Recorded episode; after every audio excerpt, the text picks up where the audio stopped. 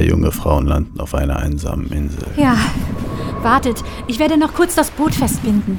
Es scheint ein kleines paradiesisches Fleckchen zu sein. Eliza hat natürlich recht. Das Ah, stimmt schon.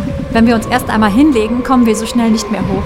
Also Mädels, dann lasst uns die Sachen aus dem Boot holen. Sie finden alles, was sie brauchen für ein paar schöne, ruhige Tage.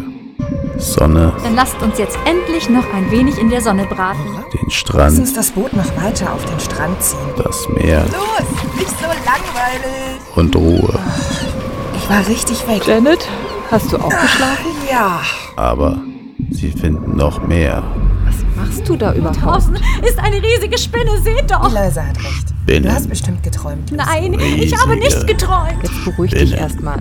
ein Wettlauf mit dem Tod beginnt. Sieh doch nur! Das reißt die ganze Wand ein. Was macht sie denn Auf jetzt? der Insel der Riesenspinnen.